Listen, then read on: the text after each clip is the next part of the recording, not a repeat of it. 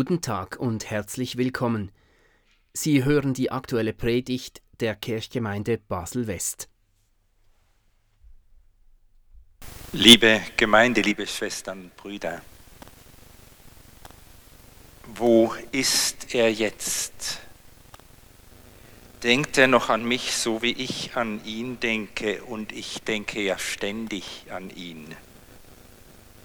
Seine Abwesenheit tut mir immer noch furchtbar weh. Wie geht es ihm? Werden wir einander einmal begegnen?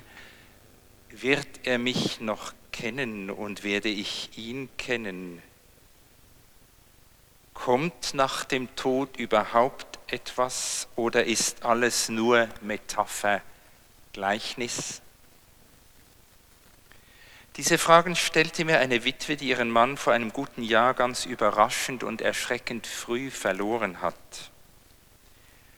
Worauf dürfen wir hoffen? Der Tod gleicht ja einer verschlossenen Tür. Es gibt keine Möglichkeit daran zu rütteln, sie auch bloß für einen schmalen Spalt aufzustoßen. Da ist kein Schlüsselloch, um wenigstens einen Blick zu erhaschen von dem, was uns dahinter erwartet. Die Tür öffnet sich nur genau in dem Moment, in dem wir durch sie hindurchgehen. Und sie öffnet sich nur gerade für die, die diesen Gang antreten müssen. Wir anderen bleiben davor stehen und sehen nichts anderes als, was wir eben diesseits sehen und begreifen können.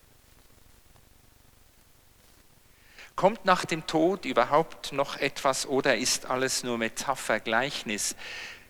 Bei dieser Frage habe ich im Gespräch mit der trauernden Witwe angesetzt und gesagt, alles, was wir Menschen seit Jahrhunderten uns über das Jenseits ausgemalt haben, ist tatsächlich Metapher. Auch das, was offenbart wurde. Aber es ist nicht nur Metapher. Das Jenseits ist eben wirklich jenseits all dessen, was wir beschreiben können. Doch das Jenseits ist Wirklichkeit. Diese Wirklichkeit ist ganz anders als alles, was wir berechnen und begreifen. Eine Konstruktionszeichnung können wir davon nicht entwerfen. So ein Computermodell, wie Architekturbüros sie machen, um uns möglichst realistisch zu zeigen, wie beispielsweise das neue Universitätsspital aussehen wird oder das Hafenbecken 3. Wer das himmlische Jerusalem objektiv beschreiben will, zum Beispiel, muss scheitern. Doch das Versprechen der neuen Stadt Gottes und Visionen wie die, die uns heute vorgelesen wurde, die haben Menschen immer wieder kreativ werden lassen. Das Versprechen der neuen Stadt Gottes hat Bilder, Visionen, Träume geschenkt und daraus wurden Kunstwerke geschaffen, die in unserer Hoffnung stärken und ermutigen. Wir gehen nicht ins Leere, wir gehen nicht ins Nichts, sondern wir kommen an wir kommen heim.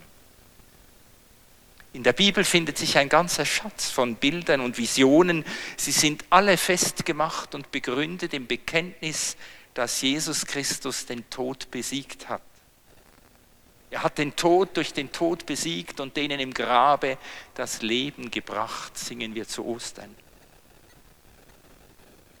Auch das, was der Seher Johannes geschaut hat und in Worte zu fassen sucht, ist so eine Vision.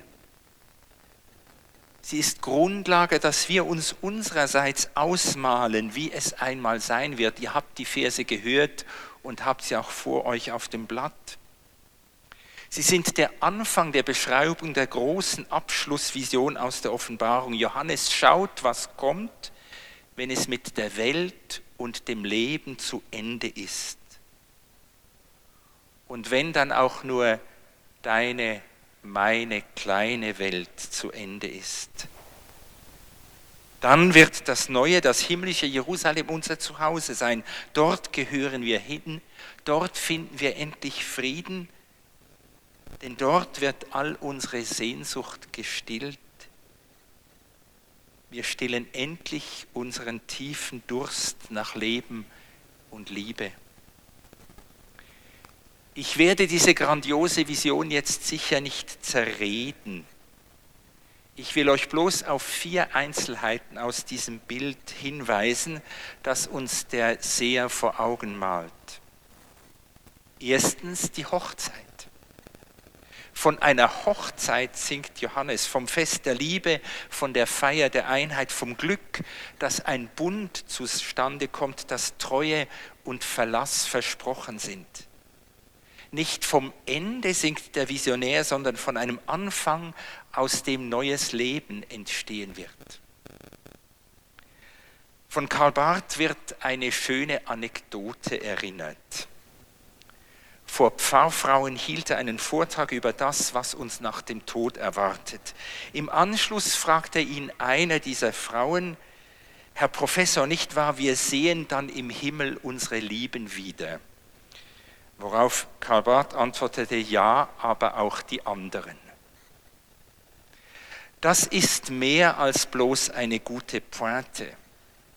In der Hochzeit, die Johannes schon sieht, sind alle unsere Hochzeiten aufgehoben und gleichzeitig wird die Liebe gefeiert auch zu denen, die wir hier nicht liebenswert finden konnten. Es kommt zur großen Versöhnung. Und zweitens die neue Stadt. Von einer, einer neuen Stadt singt der Seher. Er sieht uns nicht in den paradiesischen Urzustand zurückkehren. Unsere Zukunft ist nicht ein unberührter Garten, in dem höchstens noch ein paar pittoreske Ruinen stehen, was an menschlicher Kreativität einmal schuf. Sonst aber wird alles vergessen. In der Stadt ist Geschichte sichtbar, wird Kultur gepflegt, es wird wertgeschätzt, es wird gewürdigt, was wir Menschen sind und schaffen. Johannes weiß sehr genau, dass die großen Städte seiner Zeit, allen voran Rom, ihre dunklen, todbringenden Quartiere hatten. Ihm war klar, dass das Leben in der großen Stadt für viele die Hölle bedeutet. Doch das alles wird mit der Gegenstadt Babylon untergegangen sein. Diese das Leben und die Liebe zerstörenden Aspekte werden im himmlischen Jerusalem nicht zu finden sein. Im Vers, der unmittelbar auf unseren letzten Vers folgt, ihr könnt das ja zu Hause nachlesen, wird aufgezählt, was alles keinen Platz hat in dieser Stadt, die Gottes Bund und Gottes Liebe feiert.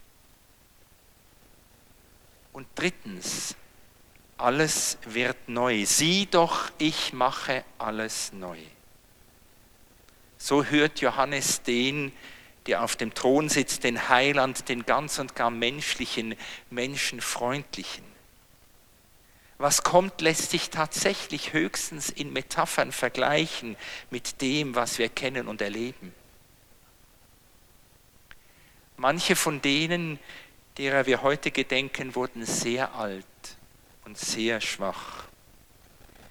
Es war sichtbar, dass da keine Lebenskraft mehr war und der Körper forderte immer mehr Aufmerksamkeit, obwohl immer deutlicher wurde, dass er seinen Dienst bald nicht mehr würde leisten können. Für sie kam der Tod als Erlösung, zu erhalten war da nichts mehr. Doch auch ihnen wird versprochen, siehe, ich mache alles neu.